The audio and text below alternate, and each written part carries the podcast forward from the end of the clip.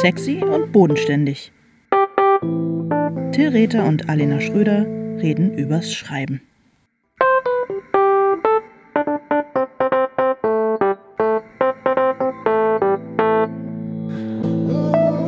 Hallo. Witz- Hallo Till.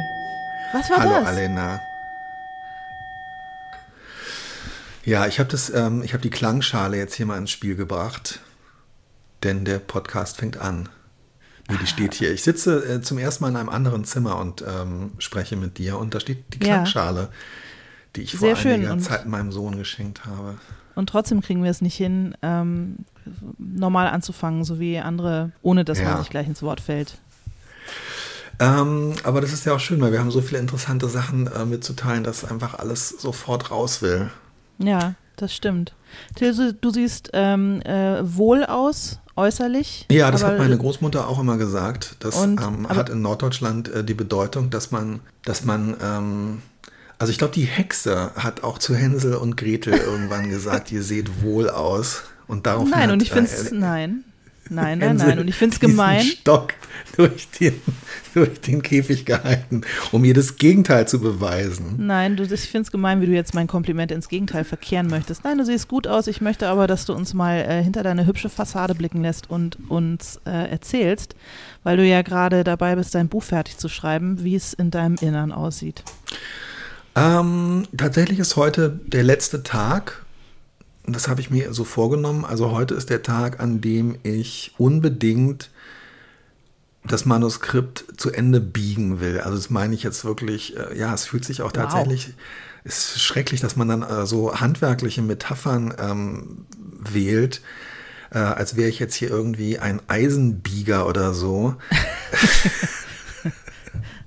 ja, aber dieser, also ich Du hast möchte nicht heute. nur dicke Bretter, du biegst. Ja, genau. Ich, äh, ich möchte gerne diese Erzählstränge oder was auch immer, wie man das nennen will, ich will Mhm. das alles heute äh, zusammenbiegen und zu so einer Art äh, Schluss führen und ähm, werde dann am Wochenende, es gibt noch so zwei, drei, vier Stellen, wo ich mir notiert habe, ist dieses Kapitel jetzt wirklich so wichtig? Das weiß man ja unter Umständen dann wirklich auch erst ganz am Ende. Und müsste in jedem ähm, Kapitel nicht auch noch irgendwie ähm, die Motivation so ein bisschen klarer sein. Und dann gibt es auch noch so ein, ja, so, so ein bisschen so ein Plot-Twist am Ende, der noch in einem Kapitel etwas sorgfältiger vorbereitet werden muss. Aber eigentlich ist jetzt so das Wochenende, ne, wo ich das dann alles am 3. Oktober, Feiertag, abschicken werde und wo ich das alles vorher fertig mache, soweit, dass die Lektorin ähm, diese Fassung dann bearbeiten kann. Das ist echt aufregend. Und ich muss sagen, heute ähm, habe ich ein, ich finde es so ein bisschen schrecklich, weil ich habe sehr diszipliniert gearbeitet die letzten Tage und darum habe ich heute ein schönes Gefühl und eigentlich mag ich das nicht, wenn so klassische Dinge wie Disziplin, Fleiß, Sorgfalt Ja. und so in mir ein schönes Gefühl verursachen, weil ich dann immer so das Gefühl habe, die Kindheitsstimmen haben Recht behalten. Du bist dem Kapitalismus auf den Leim gegangen. Ja, oder zumindest halt so diesem, ähm, diesem ganz traditionellen Leistungsdenken, aber am Ende ist es halt so ein bisschen das, was einen dann über die Ziellinie trägt, also zumindest mich. Und ich bin froh, dass es diese Woche bisher gelungen ist. Ich, würde aber nicht hier alles- sitzen, wenn, es ja. nicht, wenn ich nicht das Gefühl hatte, ich schaffe das nachher irgendwie auch. Äh, ja, ich, bin- ich finde es super, dass wir jetzt quasi Te- Teil deines Showdowns sind, den du am Tag der deutschen Einheit abschließt. Genau, ja, und gut. ich habe auch, also es ist auch tatsächlich, es ist auch tatsächlich so ein, also es ist wirklich so eine Sequenz, die so ein bisschen so einen Showdown-Charakter hat, also so wo ganz viele Figuren dann nochmal aufeinandertreffen. Ähm, und ich habe das auch so ein bisschen vor mir hergeschoben, aber tatsächlich ähm, habe ich gestern Nachmittag gemerkt, wenn ich das auf eine bestimmte Art und Weise ähm, und mit sehr vielen Perspektivwechseln und so weiter schreibe, dann ähm, funktioniert es irgendwie. Und ich muss auch sagen, also was für mich total schön ist, ich habe jetzt ein halbes, dreiviertel Jahr, glaube ich, und ein halbes Jahr fast. Ich glaube, wir haben im Sommer das letzte Mal miteinander gesprochen, aber ich habe ewig nicht mehr mit der, mit meiner Lektorin, mit meiner Lektorin, also mit der Lektorin, mit der ich seit zehn Jahren zusammenarbeite, Katharina Rottenbacher gesprochen und es war total schön, diese Woche mit ihr darüber zu reden und ich freue mich jetzt so, ihr das ähm, zu schicken, weil, und das ist schon das Thema unseres heutigen Podcasts, es sind natürlich auch ganz viele so peinliche Sachen in dem Buch drin, so Peinlichkeiten. Und ähm, mir, ist da, mir ist dann so, als ich auch über die, unser Thema nachgedacht habe, ist mir so klar geworden, für mich ist es wirklich ganz, ganz wichtig und ganz schön, dass es jemanden gibt, also so eine Instanz, in dem Fall nämlich eben Katharina, an die ich mich mit diesen Peinlichkeiten wenden kann und der ich vertraue, dass sie mich irgendwie nicht beurteilt, wenn die Peinlichkeiten schlecht peinlich und richtig peinlich sind und die irgendwie auch beurteilen kann, ob die Peinlichkeiten in eine Richtung gehen, wo man sagt, ja genau, man muss eben manchmal auch an so Grenzen gehen, damit was Gutes dabei rauskommt. Verstehst du, was ich meine? Ja, verstehe ich sehr gut, aber sagt sie dir dann auch, Till, peinlich? Oder empfindest nur du die Stellen als peinlich? Ach naja, also es gab zum Beispiel ähm, bei Treue Seelen gab es zum Beispiel so Passagen, wo es um die Beschreibung von Körpern und so weiter ging und wo ich gedacht mhm. habe, oh, das könnte potenziell peinlich sein. Und das habe ich aber nicht irgendwie jetzt markiert oder so, sondern ich habe einfach geguckt, was passiert. Und da ich weiß, dass sie auch also sie würde das Wort peinlich nicht benutzen. Mhm. Aber ich weiß, dass sie durchaus sagt, wenn sie äh, Dinge nicht gelungen oder ähm, auch nicht, äh, nicht, äh, nicht verständlich beobachtet oder so findet. Und in dem Fall hat sie dann aber gesagt, dass sie, dass ihr diese Beschreibungen halt positiv aufgefallen sind, wo ich dann denke, ah, okay, das ist genau dieser, es ist so wie wenn man versucht, äh, so ein ähm, ja, nach Fest kommt, äh, kommt lose. Also wenn du, wenn du eine Schraube andrehst und irgendwann knackt und dann war es das halt und äh, die Schraube hat das Gewinde zerstört. So ist es, finde ich, halt, wenn man so an so Grenzen geht und denkt, oh, weiß ich auch nicht. Also, ja. Also ich bei dir, du hattest es doch bestimmt auch. Ich meine, also als du ähm, ja, zum Beispiel, als du da diese, äh, ich hätte es jetzt fast Selbsthilfegruppe genannt, bei junge Frau am Fenster steht, weißt du, die, ähm, mhm. also diese Gruppe, äh, die sich um die Aufarbeitung der deutschen Vergangenheit und so weiter ja. kümmert, die aber tatsächlich irgendwie den Charakter einer Selbsthilfegruppe hat. Ich meine, das ist ja auch so eine Szene, oder wo man denkt, ähm, oh, das könnte auch peinlich werden, oder? Und dann, aber man muss da so reingehen, oder findest du nicht? Ja, wobei, ah, peinlich weiß ich nicht. Ich hatte ein bisschen Angst, dass die so ein, dass die so ein Hauch drüber ist. Und ah, okay, dann das meine ich, glaube ich. Und sich okay. dann ins Gegenteil verkehrt. Nee, peinlich waren mir andere Sachen. Das würde mich jetzt auch nochmal interessieren, ob die Sachen, die dir peinlich sein, ob das in der Regel was mit Körperlichkeit und äh, Sex zu tun hat oder ähm, ob es auch andere Sachen gibt, die dir peinlich sind.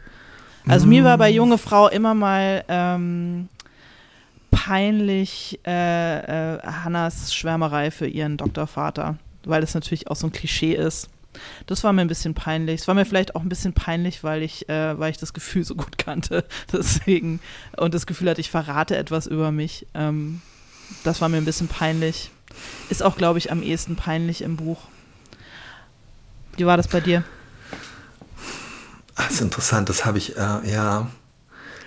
Also ich verstehe total, was du meinst, aber mein, ähm, ich glaube, dass mein, ja, dass mein Peinlichkeitsbegriff teilweise auch so in diese Richtung geht, dass ich immer denke, es entsteht so eine Peinlichkeit, wenn man sich dann irgendwie, ja, also wenn es halt so, wie du sagst, wenn es so drüber ist. Und mir wäre es halt immer sehr buchstäblich es sind zwei verschiedene Arten von Peinlichkeiten. Mir wäre es halt peinlich, wenn Leute mir zu Recht was vorwerfen können und wo ich, was hm. ich hätte vermeiden oder was ich hätte besser machen können. Also das ist schon, ähm, wir sind jetzt gleich mitten in den ernsten Themen. Bei dem letzten Danowski-Krimi, wir haben das dann, ähm, falls es nochmal eine neue Auflage gibt und auf alle Fälle im E-Book und so weiter, mhm. ähm, da habe ich falsch recherchiert, was äh, so bestimmte Fragen von Insulintherapie und Diabetes angeht. Also ich habe entweder mhm. was falsch verstanden oder die Person, mit der ich darüber geredet habe, hat mir das auf eine Art, ähm, ja, ich habe es falsch verstanden. Und das war mir, das war mir sehr, das war mir peinlich auf eine sehr authentische Art, weil ich gedacht habe, das hätte nicht passieren dürfen und es hat mich irgendwie geschmerzt und es war mir, also da entstand so eine Inkongruenz so von Selbstbild und Fremdbild, dass ich einfach dachte, da erwarte ich irgendwie mehr von mir. Und das war, ja, das war so eine, das war so eine richtige, also es war mir wirklich richtig peinlich im Sinne, dass es mir unangenehm war. Mhm. Und dann gibt es halt so Sachen, wo ich so denke, oh Mann, also kann man das jetzt eigentlich noch machen? Ähm und es hat tatsächlich doch oft mit Körperlichkeit und Sexualität zu tun, weil das bei mir aber auch, ähm also ich mag so leicht zotige Sachen, weißt du, weil ich das mm. irgendwie oft so, also ich habe, es gibt zum Beispiel jetzt in diesem Showdown gibt es eine Geschichte, in der eine ähm, Figur, eine wichtige Nebenfigur, mit einer, mit Hilfe einer Fischsülze masturbiert. Ja gut, aber das ist, das ist ja, das, das ist ja eher Slapstick, das ist ja nicht, ja, das ist aber ja das nicht ist, intim. Mm, das ist so ein bisschen die Frage, weil natürlich Slapstick, finde ich, auch total peinlich sein kann.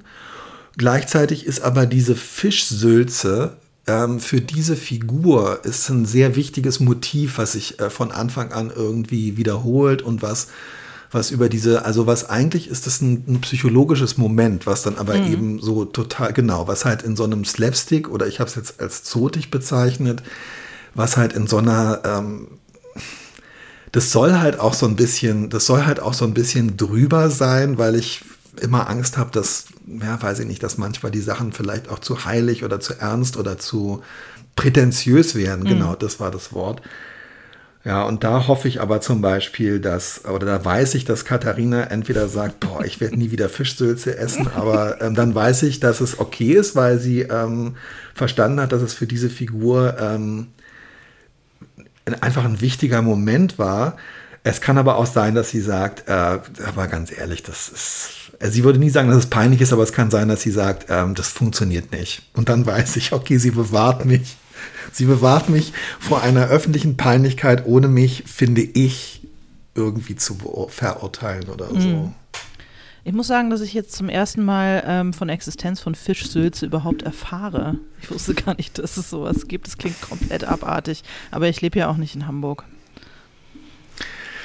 Ich bin ehrlich gesagt auch gar nicht sicher, ob es Fischsülze überhaupt gibt. das klingt total. Es ist halt Sülze, die in, in, in, in, einer Kupferform in Form eines Fisches angesetzt und dann gestürzt worden ist, sodass sie halt mhm. halt die Form eines Fisches hat. Es sind ah. aber tatsächlich auch Fischstücke grätenfrei in der, in der Sülze. Grätenfrei macht natürlich auch das Masturbieren angenehmer im Zweifel. Das kommt drauf an, was kommt man, an. Ähm, äh, was man, was man möchte, aber ähm, es ist tatsächlich eine Beobachtung, die auch vorkommt. Interessant, vielleicht schmeiße ich die Szene noch raus. Ich weiß nein, es nicht genau. Nein, nein, so. nein, nein. Jetzt hast du uns alles scharf gemacht, jetzt musst du auch liefern. Nee, das glaube ich nicht. Im Gegenteil, das glaube ich überhaupt nicht. Ich glaube, das ist ähm, einfach ein, ähm, ein bisschen peinlicher ähm, Einblick in meine Werkstatt war. Das ist sehr schön. Ich weiß nicht, ich glaube, ich habe es im Podcast aber auch schon mal erzählt. Ich bin ja mal von einer ähm, ausgewiesenen Vermeer-Kennerin bei einer Lesung darauf hingewiesen worden, dass äh, Vermeer äh, nie mit Abendlicht gemalt hat. Nie. Auf keinem einzigen überlieferten Vermeer-Gemälde ist Abendlicht zu sehen. Auch auf den Bildern seiner Zeitgenossen, die ihn im ähnlichen Stil gemalt haben, ist jemals Abendlicht zu sehen. Und äh, das völlig fiktive Vermeer-Gemälde, das meinem Buch seinen Titel gegeben hat, ähm, kann also nur eine Fälschung gewesen sein. In ihren Augen. Das war ein irgendwie peinlicher Moment. Aber ich, ich, äh, ich ohne das jetzt. Weil äh, das ist das Wunder, das ist die Wunderwelt der Fantasie. In meinem einen von mir völlig frei erdachten Vermeer-Gemälde hatte halt mal mit Abendlicht experimentiert und sich daraufhin entschlossen, nicht mehr mit Abendlicht zu malen, sondern gleißendes Mittagslicht zu verwenden. Ja, wobei ich halt auch finde, das ist so ein Moment, also anders, als wenn man sagt, ähm, weiß ich nicht, also man kann, das ist für mich ein sozusagen eine, also darunter hat niemand irgend, da wurde niemand irgendwie missachtet oder so. Ich finde die, Nein, die Tatsache, wo, also wenn ich halt irgendwie ähm, darüber geschrieben habe, dass, äh, dass, dass, dass, jemand umge ein, dass jemand umgebracht wird im Kontext der, der Krankheit äh, Diabetes äh, Typ 1 und das, ähm, das stimmt einfach, äh, das hätte man etwas anders beschreiben müssen und so wie es beschrieben ist, ähm, stimmt es einfach nicht. Das ist so eine Missachtung von Menschen, die einem das hätten erklären können und die das Ja, okay. wissen und äh, die sich damit jeden Tag auseinandersetzen ähm, und auseinandersetzen müssen. Während da finde ich, bei dir ist es so eine Sache, ehrlich gesagt finde ich es inhaltlich total gut, weil es so ein bisschen, es, äh, äh, an deiner Stelle äh, würde ich ab jetzt so tun, als hättest du es halt absichtlich gemacht, um auf die äh, Gemachtheit und äh, Fiktionalität deines, deines Werkes äh, sozusagen schon für Vermehrkenner von vorn. Verstehst du, so dieser Vertrag, den du den Leuten anbietest? Okay, ja. Nö, ich habe es zumindest jetzt als lustige Anekdote für Lesungen Und das ist auch gut. häufig verwendet und das, damit habe ich ja auch schon gewonnen.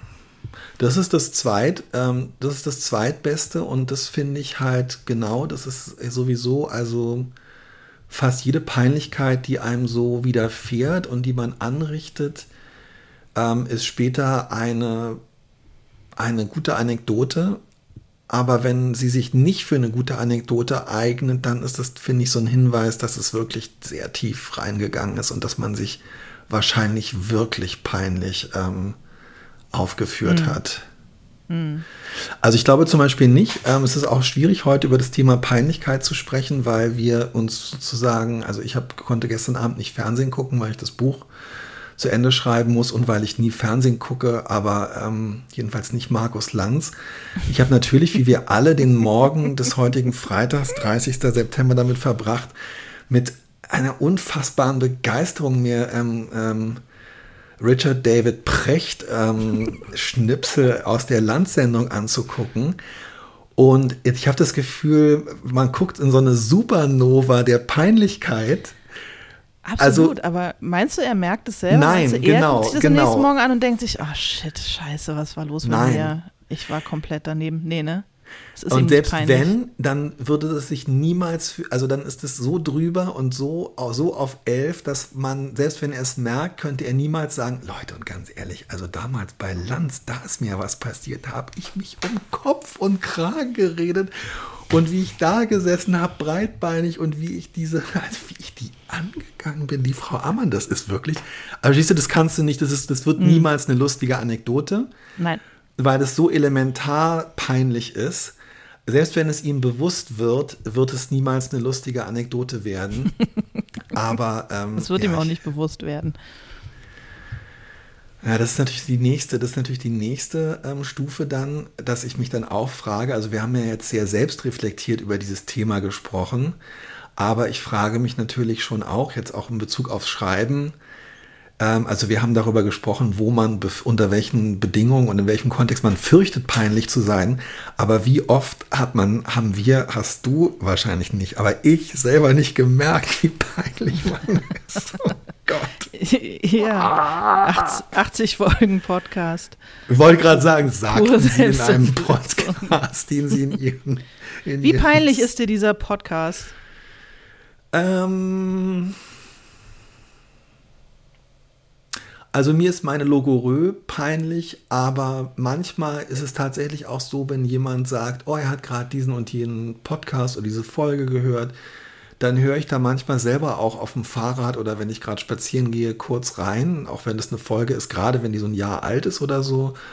Und dann denke ich immer mit echten schönen Gefühl, dass mir der Podcast wirklich ähm, gar nicht peinlich ist. Das Problem ist, glaube ich, es geht allen Podcasts.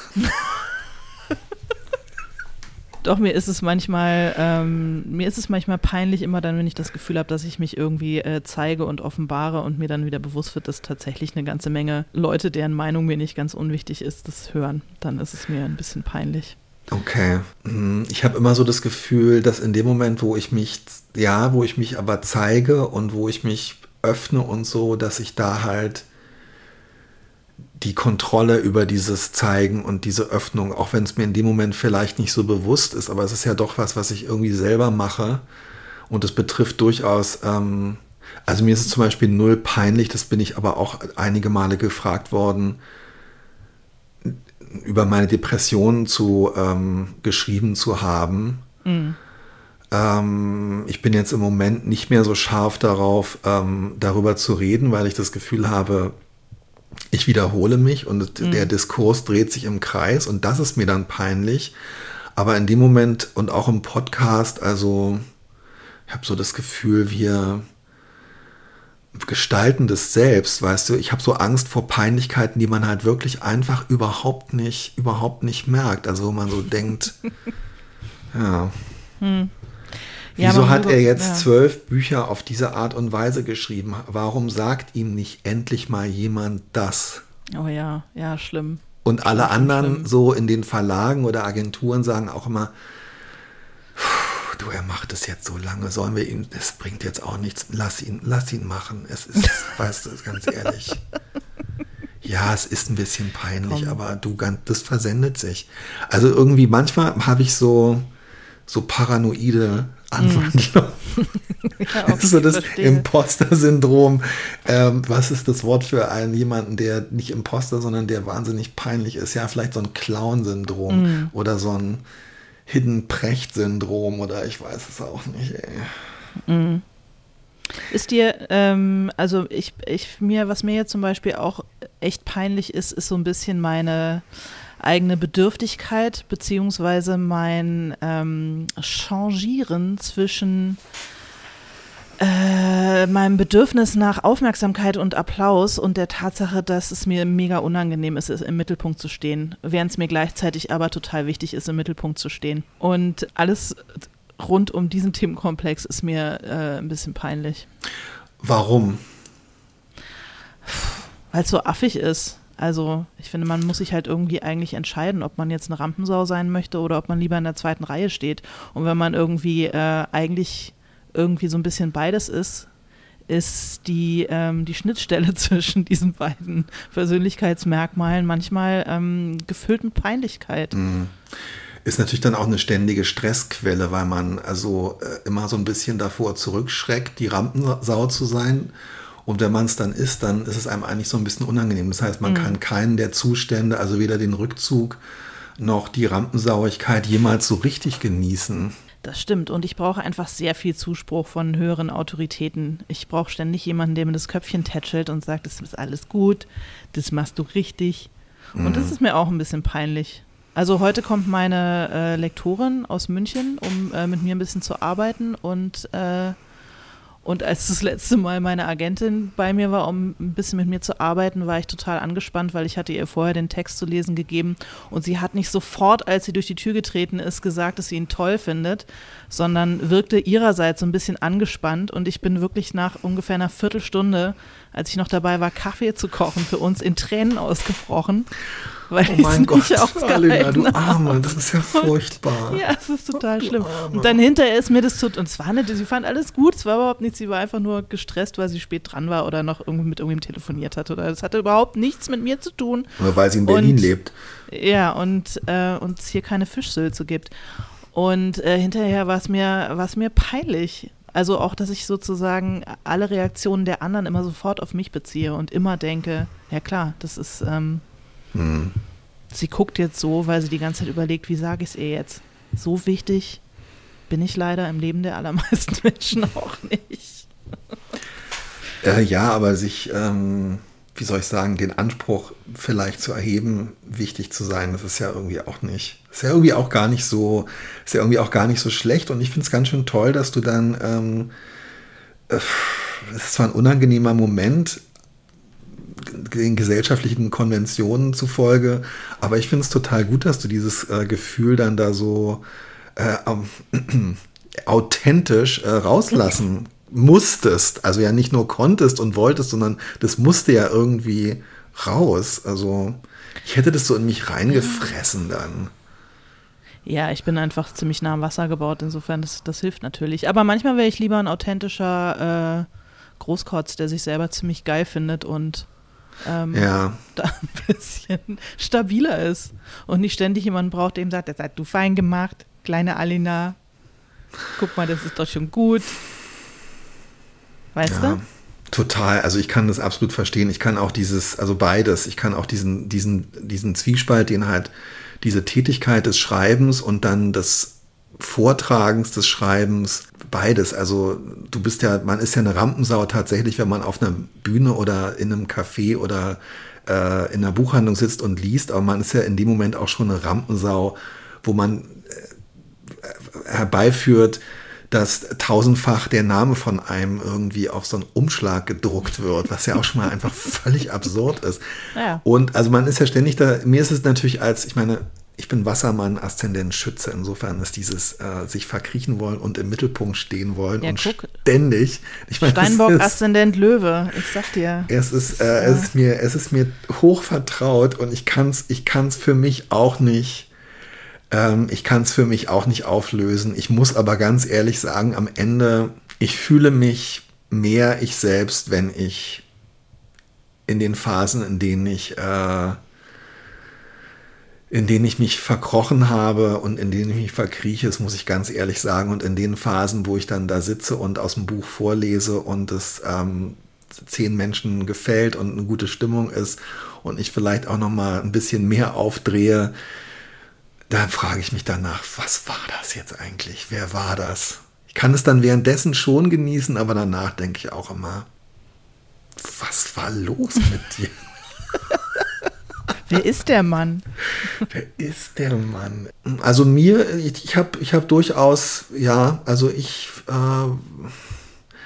also das mit dieser Anerkennung von außen und wie wichtig die ist, diese höhere Instanz. Also ich sehe das, ja, du hast total recht, komischerweise hätte ich das selber vor mir gar nicht so als höhere Instanz, aber es ist definitiv eine äußere Instanz. Ähm, also das ist wirklich, äh, das ist bei mir definitiv auch ein ganz, ganz großes Thema. Aber ich muss sagen, bei mir ist das, ähm, ich habe mich da richtig, ich, äh, und du kannst es auch. Du hast das letzte Mal auch schon mal äh, schon erzählt, selbst von dieser verworfenen, äh, also die, selber die Freude an dem, was man, äh, was man macht, die Freude an dem, was man gerade in diesem Moment tut. Das gelingt einem nicht die ganze Zeit, aber in dem Moment, wo ich die empfinde, und du erlebst mich ja dann bei Schreibreisen, wie ich anfange zu schnaufen und zu ähm, hyperventilieren und mir die Hände zu reiben. Also ich versuche das. Vergnügen. Ja. Ja. genau. Und ich, ich unterdrücke das nicht. Ich versuche das eher, wenn ich das merke, versuche ich mich da richtig so rein zu begeben, weil ich denke, das ist so selten, dass ich irgendwie mir selber das geben kann, dass ich das dann auch echt, also ich gönne mir das dann auch richtig, wenn, wenn ich mal was schön finde und so. Sehr gut. also das ist auch- mir nicht so richtig, wobei ich muss schon sagen, also ich habe neulich so einen super peinlichen äh, Tweet äh, geschrieben, der lautete, dass alles, was ich schreibe, mir peinlich ist, einschließlich dieser Tweet. Und das ist irgendwie halt auch einfach total wahr. Also alles, es ist schon so ein bisschen so, und ich finde auch, dass das so schwierig an diesem, an diesem Berufsbild, es ist schon alles, was damit zu tun hat, so ein bisschen peinlich auf eine Art. Ja, am wenigsten peinlich war einfach, man würde sich einfach nicht äußern und, ähm, und klug die Schnauze halten. Ja, oder halt so wie im 19. oder 18. Jahrhundert, dass man halt dann äh, so ein, so ein äh, Manuskript äh, veröffentlicht, aber es gab ja so eine kurze Zeit, bevor das dann anfing mit den Fortsetzungsromanen und den ersten Star-Kulten, so weiß ich nicht, um äh, also dass man das dann da einfach nur, dass er einfach nur stand, ähm, niedergeschrieben ähm, von einem Hausmann aus Altona bei Hamburg. Oder verstehst du, dass da einfach so anonymer, äh, anonymus, einfach nur so, also dass der Text so absenderlos, man wird natürlich trotzdem dafür bezahlt, aber dass er halt einfach so irgendwie in die, in die Welt gleitet. Ja, ich habe das auch gemerkt. Also ähm, ich weiß auch nicht. Ich habe, es gab irgendwie Diskussionen um mein, um mein Buchcover. Also schon allein so die ganze Zeit, dass man mal so das Gefühl hat, es ist, man redet über diese Sachen, als wären das so Körperteile von einem selbst. Und das ist alles so nah. Das finde ich schon auch. Das ist mir buchstäblich, also peinlich im Sinne von schmerzhaft. Und wenn ich dann versucht habe, so Menschen, die beruflich nichts damit zu tun haben, Bücher zu schreiben, zu lesen, zu verkaufen oder zu gestalten oder zu machen, wenn ich denen erzählt habe, worum dieser Konflikt mit der Covergestaltung geht und geschweige denn angefangen habe, ihnen fünf acht, zehn, zwölf Coverentwürfe zu zeigen und mich zu ereifern über einzelne Aspekte, habe ich so richtig gemerkt, ich verliere die Leute ganz schnell und die verstehen diesen, diese Emotionalität und diesen Schmerz und diese, diese Existenzialität von diesen Themen überhaupt nicht. Und habe ich gedacht, boah, das ist schon auch echt wahnsinnig peinlich alles, weil das so, das dreht sich halt immer um dich als Person letztendlich ja. so. Ich kriege jetzt auch neue, ähm, neue Autorenfotos und ich habe es meiner Bürokollegin gesagt, oh die äh, Grafikerin ist und ich so, oh Gott, ich muss neue Autorenfotos machen. sie so, hä, ist doch geil. Ist doch mega geil. Freu dich doch, kriegst neue schöne Fotos und ich so, oh. Und da kam ich mir auch undankbar vor. Weil es natürlich in Wahrheit geil ist, wenn jemand kommt, der Profi ist und schöne Fotos von einem macht. Und gleichzeitig ist es so, unendlich peinlich. Ja, weil es mit so einem ja. wichtigen Gesicht vor eine Wand zu stellen und bedeutsam irgendwo hinzugucken und irgendwer macht ein Bild von meiner Fresse. Und das ist dann in einem Buch drin. Brauchst du ein paar schöne 70er Jahre Locations in Berlin? Ich kann dir fünf nee, ich empfehlen. habe darum, nein, ich habe darum gebeten, dass, ähm, dass wir drinnen Fotos machen. Am allerliebsten in einem Studio. Ich möchte mich nicht vor, ich möchte nicht durch Berlin fahren und mich vor verschiedene Locations äh, oder in verschiedene Locations begeben. Ich möchte einfach irgendwo sein, dann wird ein Foto gemacht und dann fahre ich von diesem einen Ort wieder weg. Das, das war mein Wunsch. Ich finde das toll, wie du für dich sorgst. ja, ne? Ich, bei Ja, mir ist es so, ja, ich mache das eigentlich nicht so gerne, aber ähm, lass uns doch an die, die und ja, und da komme ich auch. Und ja, klar, natürlich, lass uns alles machen. Ja, und das ist aber genau das Autorenfoto, das war auch so ein Thema, zu dem wir immer wieder zurückkehren. Das bringt es halt irgendwie so, ja, also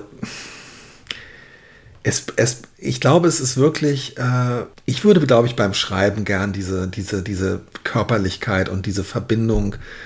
Also das war doch eigentlich der Wunsch, in sich in einen Raum zu begehen, begeben, der irgendwie unstofflich ist und in dem Dinge ähm, formuliert werden können, die in der, in der realen körperlichen Welt keinen Ort haben. Und am Ende läuft es halt doch darauf hinaus, dass man seine Fresse. das ist.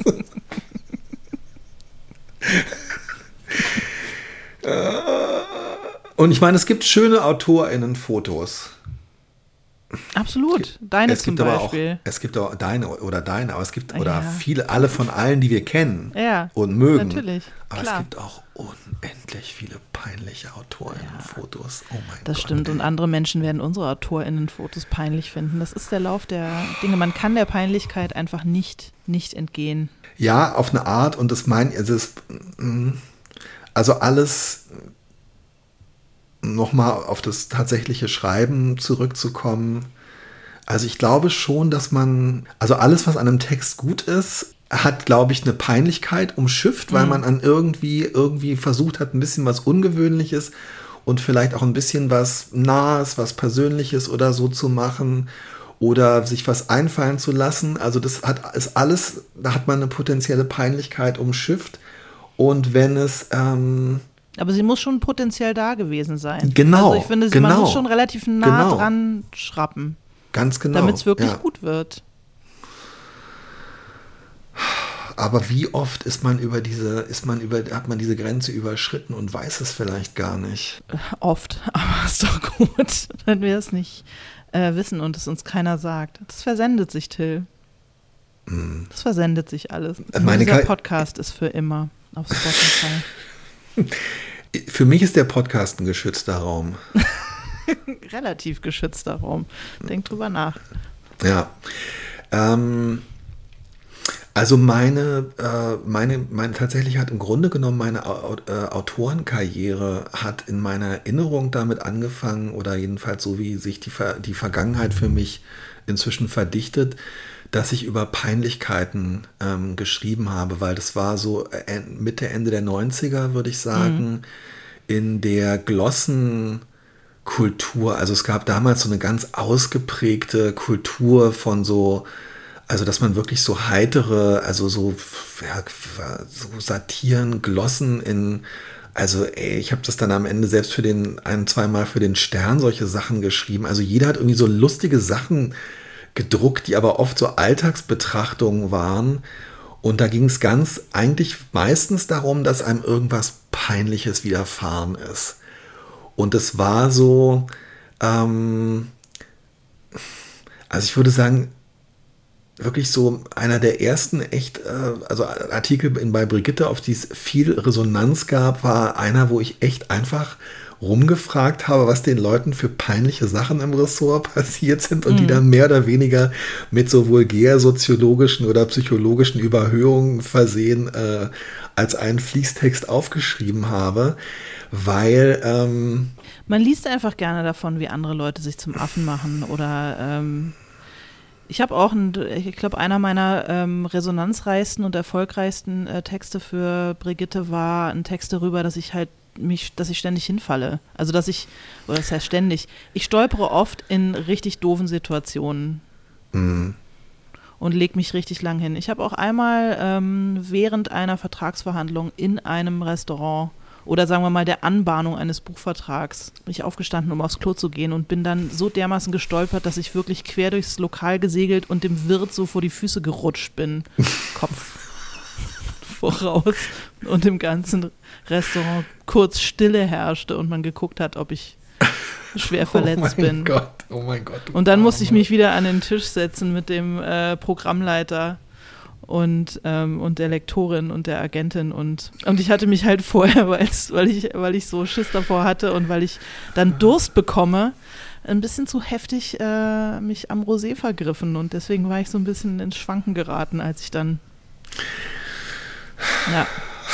Aber guck mal, ist eine super Anekdote, aber im, im, in dem Moment natürlich der totale Albtraum. Ähm, ja, aber, aber, genau das ist, man liest es gerne, weil man sich ähm, damit identifiziert. Also äh, die, die zentrale Anekdote ähm, in meinem Text äh, damals war, wie ich, ähm, als ich äh, Austauschstudent in New Orleans war, ähm, in so einer ähm, irgendwie, also tatsächlich bei so einer ähm, Südstaatenfeier, Familienfeier eingeladen war, also jemanden aus so einer alteingesessenen ähm, Familie kennengelernt habe und dann ähm, beim Abschied, äh, das war irgendwie so ein Sommerfest oder sowas, wo alle auch so ein bisschen in so einem typischen ähm, äh, äh, Südstaatenhaus, Foyer und so weiter standen und ähm, aus irgendeinem Grund die Matriarchin dieser Familie, die so Ende 70, Anfang 80 gewesen sein muss, die, hat, die hatte offenbar den Eindruck, dass äh, da ich äh, da als Europäer rumgereicht worden war, dass man sich in Europa ähm, auf die Wange ähm, küsst oder so in die allgemeine Region der Wange. Und ich ja. war davon, ich war davon wahnsinnig überrascht weil äh, ich eigentlich eher so diese körperliche Distanziertheit äh, der Amerikaner in, ja. ähm, also ich hatte da gerade so nach vier, fünf Monaten gelernt, dass man eben nicht immer gleich seine schwitzige Hand ausfährt, weil die Leute einfach das gar nicht äh, machen. Und auch und, äh, Umarmung eher so andeutet und die Leute genau, nicht wirklich an die Brust genau. drückt. Ja. Und dieses ähm, Öhmchen, wie mein äh, Ressortleiter es genannt hat damals, ja, die Szene mit dem Öhmchen ist nicht schlecht diese, also diese, ähm, diese äh, oktogenerische äh, Southern Belle war vielleicht so 1,55 Meter und ich beugte mich also zu ihr runter und es kam vor der gesamten Familie zu der Szene, wie wir uns vor allem auf den Mund küssten. Und einfach in dem Moment auch, also ich habe wirklich ihre Zähne an meinen Zähnen gespürt und habe dieses, habe dieses Anwesen in einem Zustand, also meine Seele hat wirklich meinen Körper verlassen. Und ich habe danach mit ähm, Bill äh, auch tatsächlich noch ein, zwei Mal Kontakt, aber keinen Augenkontakt mehr gehabt. Ja, das es ist ja das Schlimme, man kann dann hinterher auch nicht drüber reden. Nein, natürlich nicht. Man kann sagen, sagen also es war so ein bisschen so nach dem Motto, ah, okay, also die Europäer küssen dann wirklich, also die küssen einen dann einfach so auf den Mund. Okay, interessant. ja gut, aber wir, ähm, wir sind ja, ja. ja, okay. Wir haben die Sklaverei ähm, haben wir auch nicht mehr. Also wollen wir jetzt auch nicht auf die Europäer herabschauen. Ähm, ich glaube, wow, du hast in ihr nochmal wow. so eine tiefe späte Sehnsucht nach einer Rückkehr auf den Kontinent geweckt. Also genau, man kann dann, dann man kann halt niemals sagen, du übrigens, ähm, die Sache mit deiner Großmutter, also ähm, das verhält sich folgendermaßen. Nee, äh, das geht einfach nicht. Ähm, die Frage ist, weil du am Anfang des, ähm, des äh, meine Fischsülze, ich muss das nochmal recherchieren, ob das überhaupt ein Begriff ist, Fischsülze. Das ist, das ist mir auch mal peinlich, wie wenig ich recherchiere, das muss ich schon ja. ganz ehrlich sagen.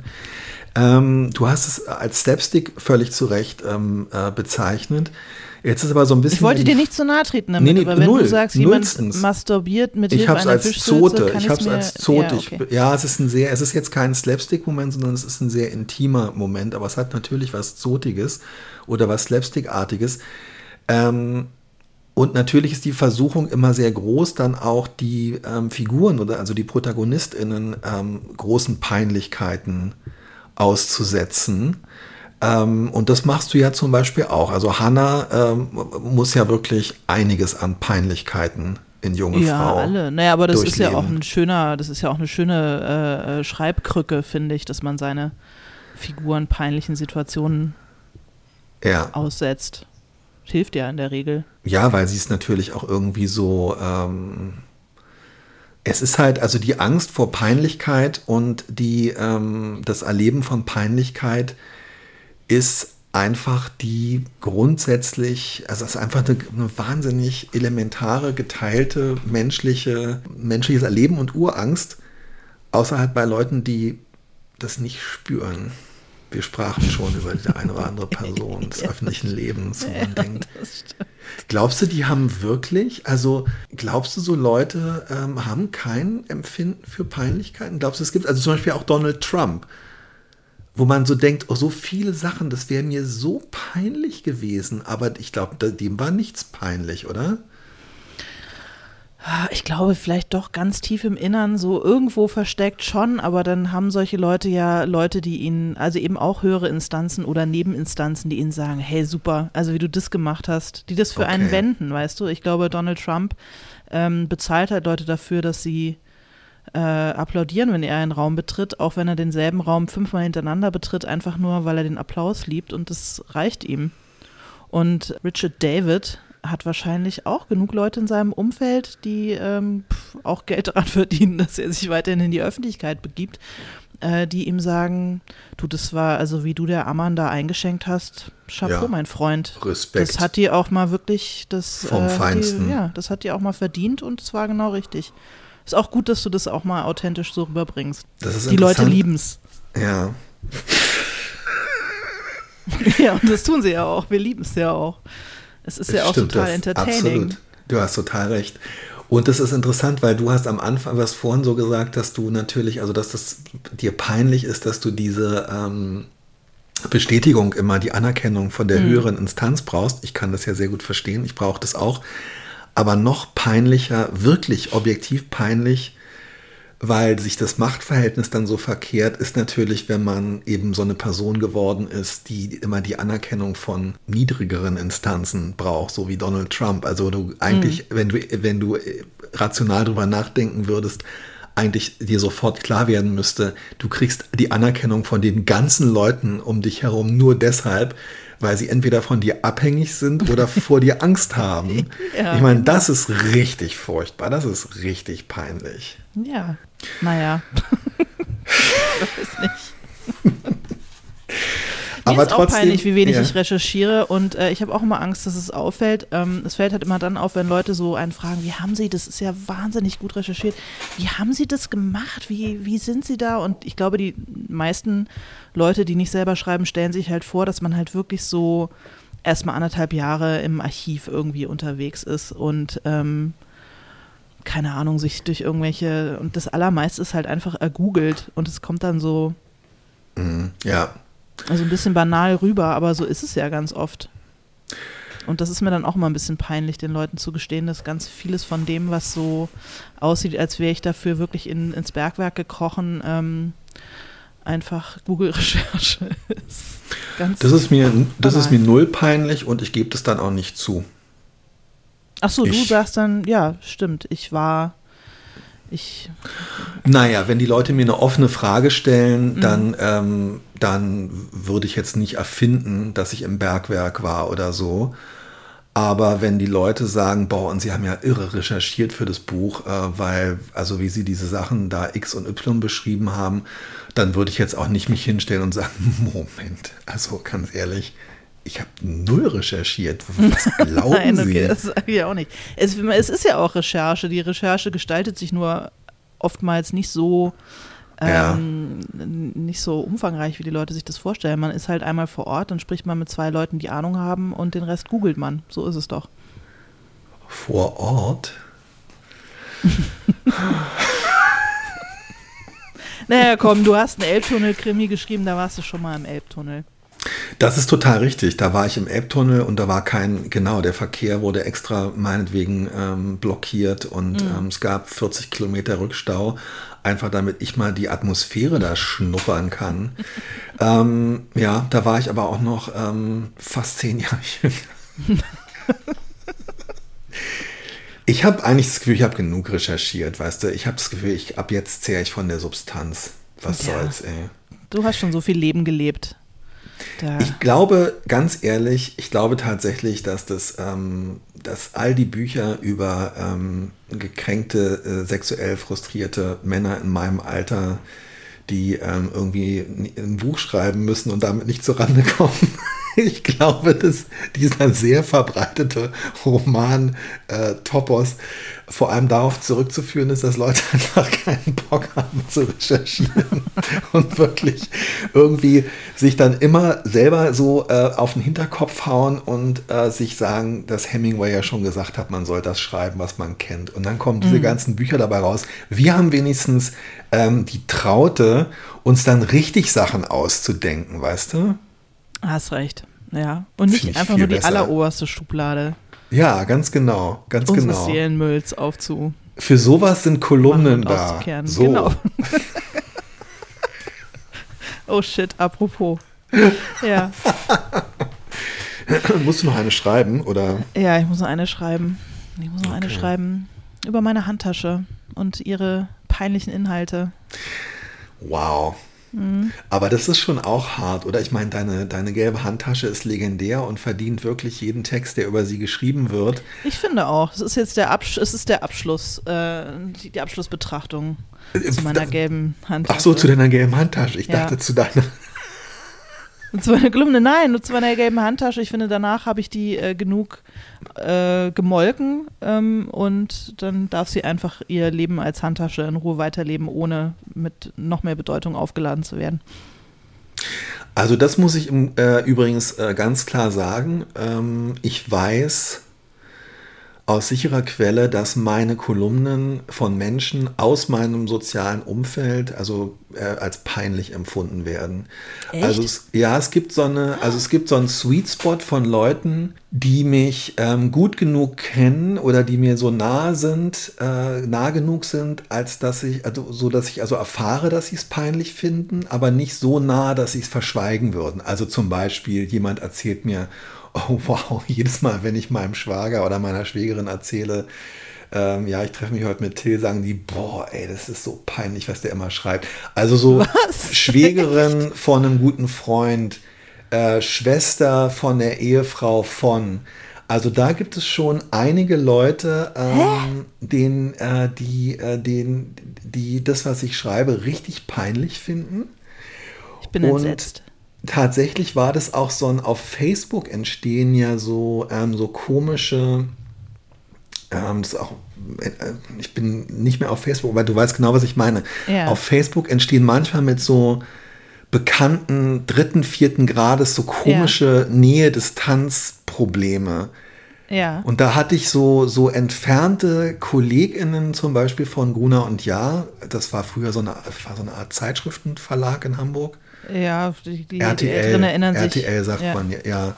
Also KollegInnen von RTL, die aber eher so im, im Controlling oder im Marketing oder weiß ich nicht gearbeitet habe und die aber so das Gefühl hatten, wir kennen uns und wir und die sich dann auch so, die gesagt haben, boah, ey, das ist schon echt der Wahnsinn. Du bist so ein Schwätzer, ey, was du wieder geschrieben so Und wo ich dann so gemerkt habe, das ist schon geil. Es gibt so einen, so einen Asteroidengürtel von Leuten in meiner Wahrnehmung, die zumindest meine Kolumnen richtig peinlich finden und damit auch nicht hinterm Berg halten. Und, und das, äh, ähm, und das, das kannst du gut anerkennen. Ich, ich also es bezieht sich für die, es bezieht sich auf die Kolumnen, die ich ähm, früher für Brigitte ähm, und äh, dann seit einigen Jahren für die Zeitschrift Brigitte Woman geschrieben habe und auch immer noch schreibe und wo eigentlich immer so ja, also wo es halt wirklich auf ganz klassische Art und Weise, sind keine ähm, politischen Texte übers Tagesgeschehen, sondern es sind Texte, wo es um ähm, um Alltagsphänomene, ja. um persönliche Erlebnisse, eben genau wie deine Handtasche oder so geht und man dann immer versucht, noch so ein bisschen was Allgemeines daraus zu holen und vielleicht noch eine einigermaßen kluge Betrachtung und so. Und ich muss sagen, es war damals schon, um deine Frage zu beantworten, so als wenn man kurz in so einen totalen Abgrund guckt und plötzlich so das Vexil, das eigene, das die Kippfigur der eigenen Existenz so von, ja, ich kann noch so ganz gut mit mir leben zu, stimmt, ich bin unfassbar peinlich gibt. Aber irgendwie habe ich dann gedacht, ich kann es ja nicht ändern. Und zweitens, ist ja auch ganz schön. Irgendwas macht es mit den Leuten. Hm. Also es gibt sicherlich auch ganz viele, denen es egal ist. Das ist auch okay. Aber es gibt Leute, die gucken halt wirklich, oh, was hat der denn diesmal wieder Peinliches gemacht? Und irgendwie. Und die freuen sich daran. Also irgendwie, du hast ihnen trotzdem ja, was Gutes getan. Ja, und irgendwas habe ich, genau, es ist ja letztendlich auch irgendeine Art von, ähm, von Resonanz. Ähm, genau das, was wir Richard David Precht ja auch bieten. Ja, okay. Und wovon er wahrscheinlich lebt. Ich ähm, möchte nicht erfahren, wenn Leute oder die Schwägerin enger Freunde äh, meine Texte peinlich finden. Echt? Oh, hast du aber, noch nie gehört, ja, okay. Mm. Wow. Nee, deine, deine Texte sind aber auch nicht so peinlich wie meine. Doch, meine Texte sind natürlich auch peinlich. Ist bisher noch nicht an mich herangetragen worden. Ich glaube, wenn, wenn dann würden die Leute das eher so ein bisschen peinlich berührt verschweigen, so wie damals, als wir ähm, als wir unsere Sexkolumne hatten und ich das Gefühl hatte, es war den Kollegen bei der SZ ab und zu ein bisschen peinlich. Total, total. Oh. Nicht nur ein bisschen. Total, ey, total. Ja. ja. Gute alte Zeit. Ich habe neulich noch mal reingelesen in so ein paar Texte und dachte, hey, es war richtig gut. Aber schon auch abgefahren, dass das veröffentlicht wurde. Naja. Total. Also muss ich auch wirklich sagen, es, ähm, es ist noch nicht so lange her. Es war wirklich eine andere Zeit und ich habe auch nie wieder irgendwie, also es hat auch nie wieder jemand was dazu gesagt. Also auch, auch aus der Redaktion, aus dem SZ-Magazin, dass man so das Gefühl hat, äh, das hat eigentlich auch, das hat eigentlich auch nie so richtig stattgefunden. Oder wir reden jetzt da alle, also diesen Vorfall äh, damals, als, äh, als Jürgen bei, bei Omas 80. quer übers Buffet gekotzt hat, darüber, es war so schlimm, darüber redet man einfach dann nicht mehr. Also es ja, ist so. Ich glaube auch. Na, man kann es in den Archiven, ist es zumindest noch nicht gelöscht. es waren schöne Zeiten. Gut, du. Ähm, ja, ich äh, will dich auch nicht länger aufhalten. Ja, ich muss jetzt, ähm, wie gesagt, meine Lektorin kommt und ich muss ihr, ähm, ich muss hier äh, noch ein Snackbuffet aufbauen. Oh, ist das toll. Ja. Ich finde es total schön. Ich habe sowas noch nicht gemacht. Vielleicht irgendwann wird es mir auch mal passieren. Ein Snackbuffet aufgebaut oder dich Dass mit deiner ich, ich habe noch nie ein Snackbuffet aufgebaut. Ja, nie ähm, mit meiner Lektorin auf diese Art und Weise ähm, getroffen. Also ich habe ja bei diesmal auch tatsächlich ähm, enger als sonst mit ähm, den Kolleginnen äh, an diesem Manuskript zusammengearbeitet und ich fand es auch toll, muss ich sagen. Mhm. Ja, mal gucken. Also äh, übermorgen, wenn du mich dann fragst, werde ich es toll gefunden haben. Jetzt bin ich so ein bisschen nervös und habe ein bisschen Schiss davor, aber es wird schon werden. Naja, das kann ich verstehen und es ist ja einfach, also es, man muss dann schon sagen, ähm, also alle anderen äh, können den Podcast jetzt ausmachen und sich hinlegen und wir haben beide, jeder auf seine und ihre Weise noch einen richtig äh, anstrengenden Tag vor uns. ja, Jetzt bieg mal, dein, bieg mal deine Fischsülze. Ähm. Genau, und ich baue mir jetzt selber, ich glaube, weißt du was, ich, ich baue mir jetzt auch noch ein schönes Snackbuffet auf. Oh, ich würde dir so gern mal ein kleines Snackbuffet aufbauen. Das machen wir das nächste Mal, wenn wir uns sehen. Ja, sehr schön. Freue ich mich. Du. Dann. Bis nächste äh, Woche. Bis bald. Bis nächste Woche. Alles Gute. Gong noch Tschüss. mal bitte.